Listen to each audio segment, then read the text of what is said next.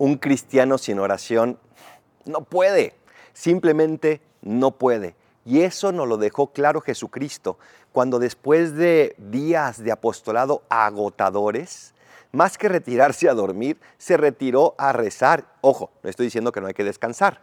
Lo que estoy diciendo es que también tenemos que orar, porque muchas veces acabamos tan cansados que no le dedicamos tiempo a Dios. Cristo nos enseña que en la oración Él encuentra su fortaleza. Nos enseña que precisamente lo que da sentido a su apostolado son los momentos de intimidad que tiene con Dios nuestro Señor. ¿Cuántas veces nosotros dejamos eso para después, para cuando tengamos tiempo? Y ese tiempo nunca llegará si no lo buscamos nosotros. Vete a encontrarte con Dios y allí encontrarás toda la fuerza que necesitas para poder vivir como Dios te lo pide. Soy el Padre Adolfo, recen por mí, yo rezo por ustedes. Bendiciones.